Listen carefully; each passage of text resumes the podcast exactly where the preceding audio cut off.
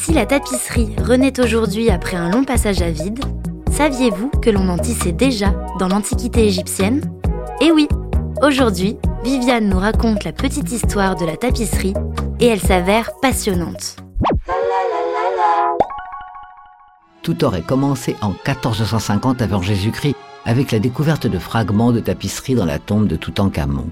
De nombreux textes font état de l'existence de tapisseries aussi bien en Grèce qu'à Rome. Mais c'est bien au Moyen Âge que les tapisseries font un boom.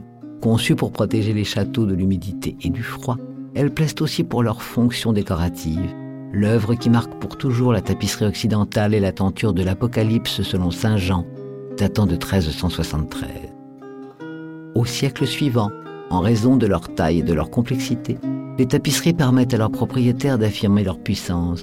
Côté style, on y représente des personnages sur fond orné de motifs. On parle ici de tapisserie mille fleurs, représentative du style français qui va réellement se révéler grâce à une série de tentures très célèbres, les tapisseries de la Dame à la licorne. Plus tard, à la Renaissance, c'est le style italien qui s'impose grâce à Raphaël. Sa tenture des actes des apôtres sera dans l'art de la tapisserie l'annonce de la Renaissance. En même temps, vers 1530 en France, François Ier fonde à Fontainebleau la première manufacture royale de tapisserie. Puis c'est un autre roi, Henri IV, à qui l'on doit le grand essor industriel de la tapisserie du XVIIe siècle. Vers 1660, c'est Colbert qui fonde les Gobelins sous la protection de Louis XIV.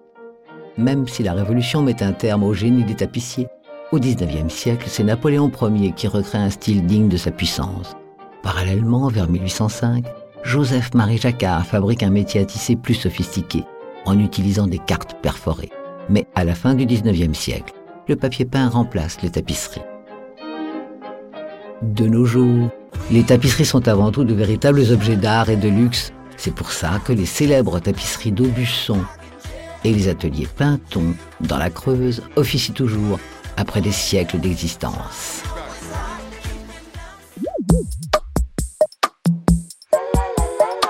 La Petite Histoire 2 est un podcast coproduit par TV Only et Initial Studio, adapté du magazine audiovisuel éponyme, produit par TV Only, Jean Monco et Séverin Delpont, imaginé et commenté par Viviane Blassel et écrit par Benjamin Doise sous la direction de Viviane Blassel. Production éditoriale, Sarah Koskiewicz et Louise Nguyen, assistée de Sidonie Cotier. Montage et musique, Johanna Lalonde. Avec la voix de Viviane Blassel et Louise Nguyen.